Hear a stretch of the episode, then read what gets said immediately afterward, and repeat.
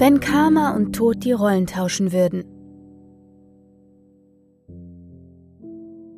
Als Persephone wieder zurück aus dem Bad kam, stieß sie auf Samael, der ebenfalls gerade wiederkam und sich umgezogen hatte. Nun trug er einen neuen schwarzen Anzug, passende Schuhe und eine neue dunkelrote Krawatte. Er musterte Persephone, ehe er ihr die Tür zu Elitas Wohnzimmer öffnete. Sie trug nun eine hellblaue Jeans und dazu ein schwarzes Oberteil mit Herzausschnitt. Um ihren Hals war ein daumenbreites schwarzes Halsband gespannt, von dem sich bis zum Ausschnitt schwarze Spitze über Persephones Dekolleté und Arme bis zu den Handgelenken zog, wo sie ebenfalls mit schwarzen Bändern abgeschlossen wurde. Dazu trug sie kniehohe schwarze Lederstiefel mit einem leichten Keilabsatz. Persephone musste zugeben, dass sie damit nicht gerechnet hatte, als ihr Elita die Kleidung gegeben hatte. Jetzt trat sie an Samael vorbei ins Wohnzimmer und bedankte sich höflich. Als Elita das ungleiche Paar durch die Tür kommen sah, stand sie auf und betrachtete sie eingehend. Ihr seht beide ganz reizend aus. Gevatter Zeit wird sich freuen, euch zu sehen, verkündete sie. Die Gondel wartet bereits vor der Tür. Vor der Tür? Fragte Persephone mit gerunzelter Stirn. Ja, Samael kennt den Weg. Ich wünsche euch eine gute Reise, verabschiedete Elita die beiden. Bis bald, erwiderte Samael, und Persephone trat leicht verwirrt wieder zurück in den Flur. Sie folgte Samael durch unglaublich viele lange Gänge. Persephone hatte längst die Orientierung verloren, als sie eine doppelseitige Flügeltür aus hellem Holz erblickte. Sie war kunstvoll mit allerlei Muster und Symbolen verziert, doch Persephone kam nicht dazu, sie näher zu betrachten, denn die Tür öffnete sich schwungvoll. Gemeinsam verließen sie das riesige Haus von Samaels Mutter, und zu Persephones Erstaunen befand sich vor dem Haus ein riesiger Fluss, dessen Wasser golden schimmerte. Darauf schwamm eine Gondel im venezianischen Stil aus dunklem Holz. Der Gondoliere war eine schlanke, hochgeschossene Gestalt im schwarzen Mantel mit einer riesigen Kapuze. Das Gesicht der Gestalt war nicht zu sehen, genauso wenig wie die Hände, die in schwarzen Handschuhen steckten und das ebenfalls aus dunklem Holz bestehende Paddel festhielten. Samael war in keinster Weise beeindruckt oder erstaunt. Er kannte diese Art von Fortbewegung und war seiner Mutter dankbar, dass er nicht zu Fuß laufen musste, er ging voraus und stieg elegant in die große Gondel ein, die an einem kleinen Steg lag. Dann hielt Samael seiner Begleitung die Hand hin und half ihr beim Einsteigen. Zum Zeitturm bitte, wies Samael Nigro Mortem die schwarze Gestalt an, und die Gondel setzte sich in Bewegung. Zuerst langsam, dann schneller und schneller glitt die Gondel durch das goldene Wasser, und vor Persephones Augen verschwamm die Umwelt zu einem Schleier aus Farben. Sie musste die Augen schließen, damit ihr nicht schwindelig wurde. Sie konzentrierte sich auf ihren Atem und massierte sich mit Daumen und Zeigefinger die Nasenwurzel. Als sie die Augen wieder öffnete, hatte die Gondel angehalten. Sind wir da? fragte Persephone. Samael nickte und verließ wieder als erstes die Gondel. Er reichte Persephone erneut die Hand, um ihr beim Aussteigen zu helfen. Samael sah sich um. Das letzte Mal bei Gevatter Zeit war er vor vielen Jahren gewesen, als Samael selbst noch ein kleiner, unschuldiger Junge gewesen war. Er erblickte einen hohen Uhrenturm, an dessen Vorderseite die Richtung Fluss zeigte, eine riesige Uhr mit römischen Ziffern hing. Die Zahlen und die beiden Zeiger waren goldfarben, schimmerten aber nur sehr matt im Sonnenlicht. Der Turm ragte hoch in den strahlend blauen Himmel, bestand aus einem roten Stein, der mit Moos überwachsen war, und endete in einem sechseckigen Raum mit einem spitzen Dach. Das Dach war ebenso mattgold wie die Zeiger der großen Uhr. In dem Raum waren mehrere Fenster eingelassen, die jedoch sehr dreckig und undurchsichtig waren. Samael meinte, Kerzenschein dahinter flimmern zu sehen. Persephone war an ihm vorbeigegangen und klopfte mutig an die große verwitterte Holztür, auf der das Wort Tempus stand.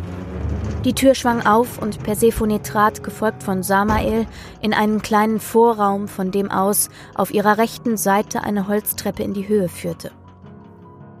Müssen wir die zu Fuß hinauflaufen? fragte Persephone mit einem panischen Gesicht.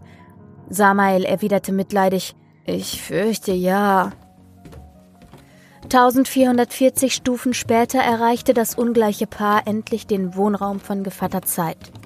Keuchend schleppten sie sich die letzten Stufen in den warmen, mit Kerzen ausgeleuchteten Raum, der wesentlich größer war, als es von außen den Anschein hatte. Zu ihrer Rechten hing ein Ebenbild der riesigen Uhr, die auch von außen an dem Turm hing. Vollgestopfte Regale mit Büchern, alle Arten von Uhren und Mitbringsel aus verschiedenen Zeiten und von längst vergessenen Orten säumten die Wände des sechseckigen Raumes. Kinder, ertönte eine tiefe alte Stimme irgendwo links von ihnen, und Persephone und Samael zuckten zusammen. Setzt euch, ich komme sofort. Die beiden schleppten sich in die Mitte des riesigen Raumes, in der ein großer, runder, jedoch nur kniehoher Tisch stand, um den zwölf Ohrensessel standen. Sie ließen sich an der linken Seite mit Blick auf die große Uhr nieder, streckten ihre müden Beine aus und schnauften beide laut und ungehalten durch. Wie ich sehe, seid ihr gut hergekommen, ertönte erneut die Stimme, doch dieses Mal auch mit der dazugehörigen Person. Gevatter Zeit sah aus wie ein gemütlicher Großvater, normal groß, mit weißem kurzem Haar und langem weißen Bart. Er trug einen hellblauen Rollkragenpullover, der gerade so seinen dicken Bauch bedeckte, dazu eine weiße, weite Jogginghose. Er ging aufrecht, hielt in der linken Hand aber einen Gehstock, der allerdings nicht den Boden berührte. Sein Gesicht war faltig, doch seine eisblauen Augen funkelten amüsiert und die schmalen Lippen waren zu einem sehr breiten Grinsen verzogen.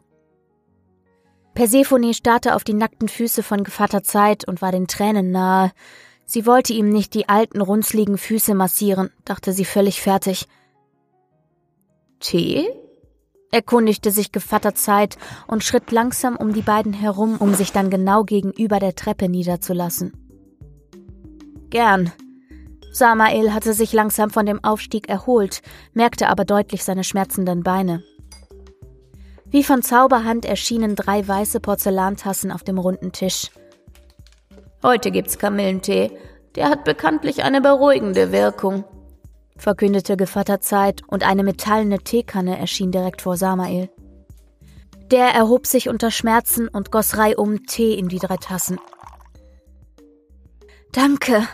Immer noch war Persephone völlig außer Atem.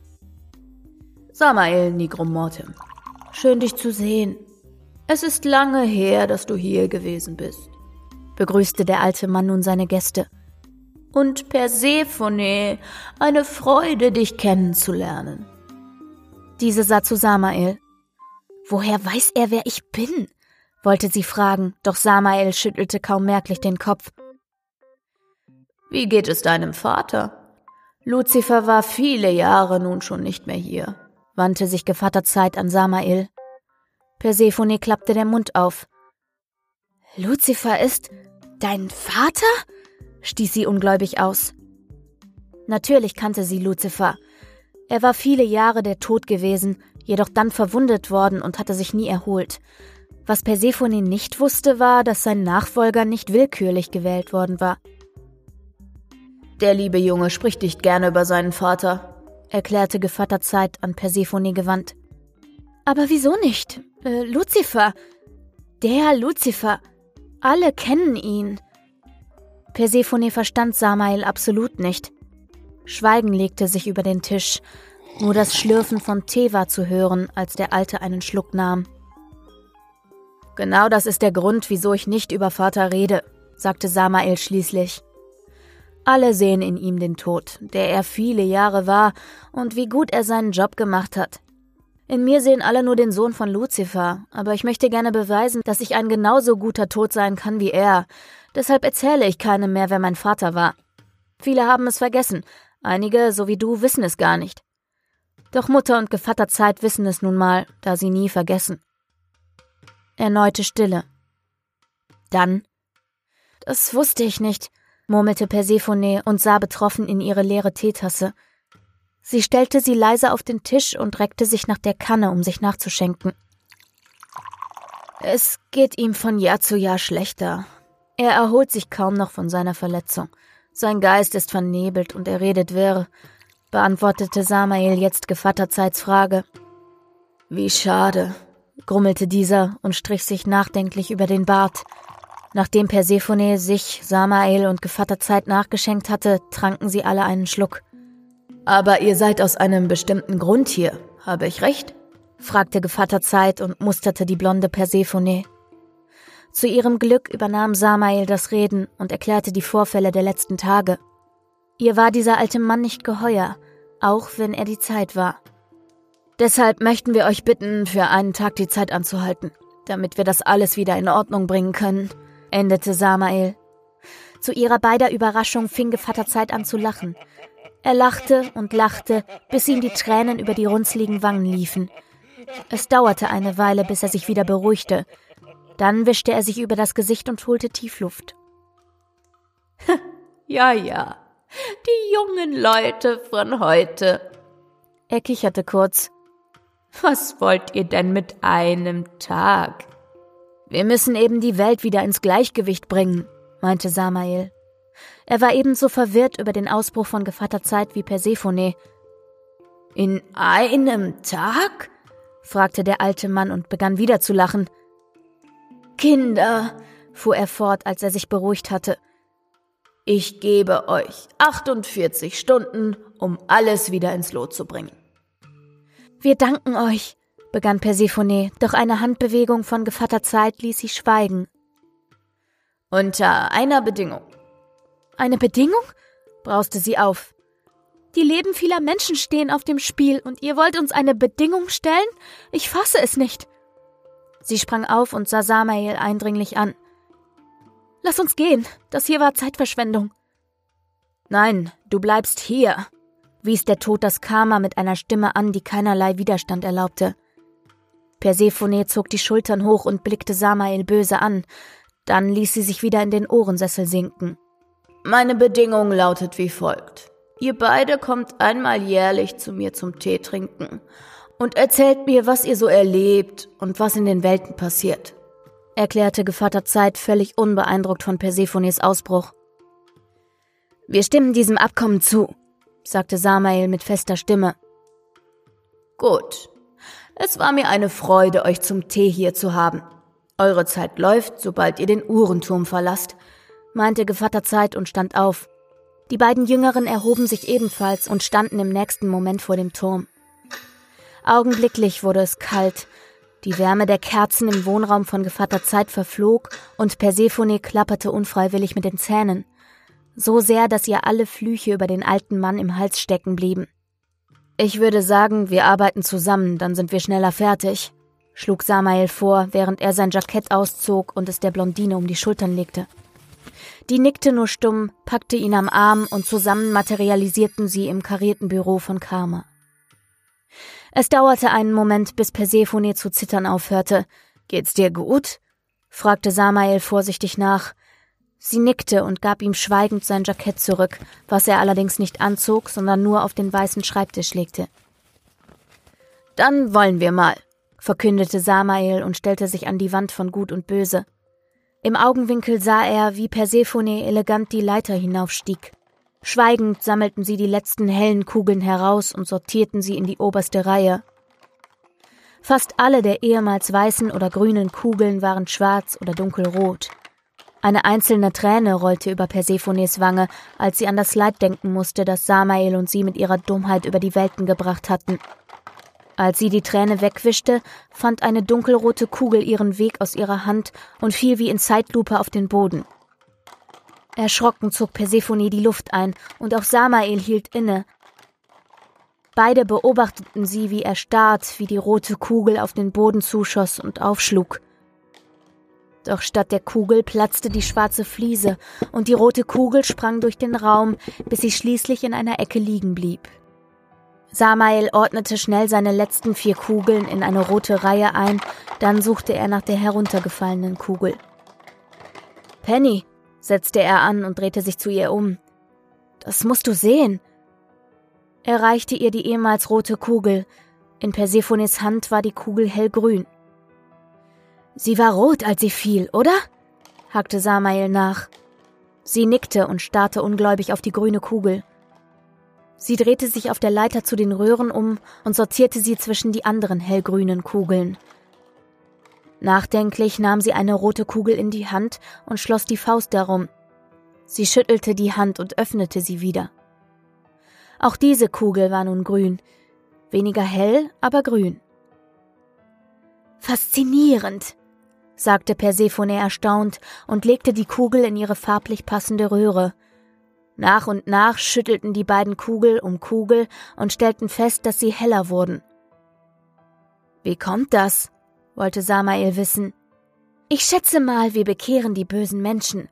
Schließlich sind sie nicht wirklich böse. Ihre Bosheit wurde nur ausgelöst durch Unachtsamkeit unsererseits. Samael nickte und schloss gleich drei der dunklen Seelenkugeln in seine Faust ein. Als er sie wieder öffnete, lagen dort zwei strahlend grüne, die er an Persephone weiterreichte, und eine schwarze. Er schloss erneut die Faust drum, doch selbst nach wiederholtem Schütteln blieb die Kugel schwarz. Es gibt auch hoffnungslose Fälle, murmelte Persephone, die Samaels Aktion beobachtet hatte. Darf ich dich was fragen? wollte Persephone nach einer Weile wissen, in der sie schweigend arbeiteten. Die beiden hatten schon etwa mehr als die Hälfte der Kugeln erhellt und richtig einsortiert. Langsam taten ihnen die Handgelenke weh. Hm, was denn? machte Samael. Was ist mit deinem Vater passiert? Samael schwieg eine Weile, widmete sich seiner Aufgabe, ehe er antwortete. Er hatte einen schweren Arbeitstag. Ihm waren einige Verstorbene in die andere Welt abgehauen, und er hatte gerade genug Zeit, sie wieder einzufangen. Auf dem Rückweg stieß er mit einem Wächter der Unterwelt zusammen. Der hielt ihn ebenfalls für einen Verstorbenen, der aufgrund seiner Taten in die Hölle gehörte. Also schleppte er Luzifer, den Tod persönlich, zum Höllenfeuer und ließ ihn dort fallen. Er wurde bis zur Taille verbrannt, bis ihn meine Mutter retten konnte. Er hat sich nie erholt von seinen Wunden, und er scheint schlimme Dinge gesehen zu haben, als er im Feuer feststeckte, er hat Albträume, redet oft wirre Sachen oder tagelang gar nicht. Wie tragisch. Das tut mir sehr leid, murmelte Persephone betroffen. Danke. Ich habe gelernt, damit zu leben, seufzte Samael erschöpft. Etliche geschüttelte Kugeln später standen Tod und Karma Seite an Seite und betrachteten die glanzvollen und ordentlichen Reihen an Seelenkugeln. Die Kugeln waren wieder an ihrem vorher bestimmten Platz und brachten den Raum zum Strahlen. Erster Teil ist geschafft, schnaufte Samael. Persephone nickte müde. Wie gerne würde sie jetzt schlafen, doch es wartete noch mehr Arbeit auf sie. Noch hatten sie genug Zeit, doch sie wusste, wie dick die Todesliste bereits gewesen war, als sie vorgestern den Raum verlassen hatte. Sie würden jede verbleibende Stunde benötigen. Persephone packte Samaels Arm und beide wechselten den Ort. Schwarz-weiß kariert wurde zu schwarz und auch der weiße Schreibtisch wurde dunkel. Samael sog erschrocken die Luft ein, als er die Dicke seiner Todesliste sah. Tut mir leid, entschuldigte sich Persephone augenblicklich, als auch sie die Liste sah. Die Liste war zu einem dicken Buch angeschwollen und glich zehn aufeinandergelegten Duden. Die schwarzen Seiten waren eng mit kleinen weißen Buchstaben bedruckt. Doch Samael schenkte dem Buch keine Beachtung. Er ging um den Schreibtisch herum, zog seinen Stuhl zurück und krabbelte unter den Tisch. Was soll das bitte werden? erkundigte sich Persephone gereizt, doch sie erhielt keine Antwort. Also ließ sie ihren weißen Bürostuhl erscheinen und setzte sich auf ihn. Dann rollte sie an den Tisch und zog das Buch zu sich heran. Kurz wallte Panik in ihr auf, doch bevor sie den Deckel aufschlagen konnte, tauchte Samael wieder auf, in der Hand einen Eimer, der bis zum Rand mit schwarzen Blättern gefüllt war. Kurzerhand drehte er den Eimer um und verteilte so den Inhalt auf dem großen schwarzen Holzschreibtisch. Oh nein! stieß Persephone erschrocken hervor, als sie erkannte, welchen Berg sie zu bearbeiten hatten. Das sind die Verstorbenen der letzten sieben Tage, die du zu Himmel oder Hölle geschickt hast, erklärte er das schaffen wir nie, keuchte sie. Doch, wir sind zu zweit, meinte Samael mit beruhigender Stimme und schnappte sich einen Stapel schwarzer Blätter. Wieso werden die Verstorbenen nur nach ihren schlechten Taten verurteilt? Ist das nicht unfair? fragte Persephone. Wieso? wollte der Tod wissen und sah sie irritiert an, in der Hand einen Kuli, bereit, die Verstorbenen zu sortieren. Naja, wenn du einen Menschen hast, der einen Mord begangen hat, wirst du ihn in die Hölle schicken. Dass er vielleicht dafür das Leben von 20 anderen gerettet hat, wird völlig außer Acht gelassen, erklärte sie ihre Gedanken. Du meinst, es sollte ein Vergleich zwischen guten und schlechten Taten bestehen? fragte Samael nach. So wie Karma ihm das gerade erklärt hatte, machte das durchaus Sinn. Persephone nickte und fast augenblicklich veränderten sich die Tabellen auf den schwarzen Blättern der Todesliste. Es erschien eine fünfte Spalte, über der die Worte gute Taten erschienen. Persephone grinste zufrieden, dann machten sich die beiden an die Arbeit, gute und schlechte Taten abzuwägen und dann Alpha oder Omega einzutragen. Zuerst beschrieben sie die losen Blätter, wo die Toten der letzten Woche drauf standen, fügten zusätzlich das Kürzel L für lebend hinzu, wenn sie der Meinung waren, dass dieser Verstorbene fälschlicherweise auf der Liste gelandet war durch das von ihnen angerichtete Chaos. Dann widmeten sie sich dem Buch. Samael riss ein Dutzend Seiten aus und reichte sie an Persephone weiter, damit sie helfen konnte. Schweigend arbeiteten sie Namen für Namen durch, und wenn Persephone sich nicht sicher war, ließ sie den Namen auf der Liste und tauschte diesen Zettel dann mit Samael. Der sortierte die Verstorbenen dann schnell in ihren Bereich und riss für Persephone einen neuen Stapel Blätter aus. So waren die einzigen Geräusche das Rascheln und Reißen von Papier, das Buch, wenn es hin und her geschoben wurde, und das Klicken der Stifte. Beide beobachteten sie erfreut, wie sich die Dicke des Buches langsam, aber konstant verringerte. Erleichtert riss Samael die letzte Seite heraus. Wir haben es geschafft, stellte er fest und sah Persephone an. Die riss erschrocken die Augen auf. Was ist? fragte Samael in höchster Alarmbereitschaft. Deine Augen, brachte sie hervor. Was ist mit ihnen? fragte er. Sie verändern sich. Ihre Farbe verändert sich, versuchte Persephone dem Tod zu erklären, was sie gerade sah. Sie verändern sich? Fassungslos kniff Sam die Augen zusammen, rieb sie dann und riss sie wieder auf. Doch Persephone schüttelte den Kopf. Sie sind grün, stellte sie fest. Ein kurzer Moment der fassungslosen Stille trat ein. Schließlich sagte Samael, grün wie die Hoffnung. Und Persephone fügte hinzu, grün wie ein Neuanfang. Dann lächelten sie einander an. Und die Zeit begann wieder vorwärts zu laufen. So, ihr Lieben, die Geschichte kam von Lea Marie. Vielen Dank, liebe Lea Marie, für die Geschichte, die uns jetzt über Wochen sogar begleitet hat, am Mittwoch in den Hörergeschichten. Und äh, ja, ich hoffe, euch hat's genauso gefallen wie auch mir. Ich hoffe, liebe Lea Marie, du hattest Freude an meiner Vertonung. Und wenn auch ihr Lust habt, mir eure Geschichten zu schicken, dann könnt ihr das sehr gerne tun an kontakt@pia-liest.de. Und wenn ihr euch gefragt habt, wie ihr mich unterstützen könnt, das könnt ihr super gerne machen über PayPal an danke@pia-liest.de. Das kommt dann auf jeden Fall bei mir an und hilft mir dabei, den Podcast zumindest ein Stück weit zu refinanzieren. Okay, ihr Lieben, ich wünsche euch eine wunderschöne Woche. Ich freue mich immer von euch zu lesen, auf Instagram oder per E-Mail. Das war's von mir für heute. Wir hören uns am Samstag. Habt eine wunderbare Zeit. Bis dahin.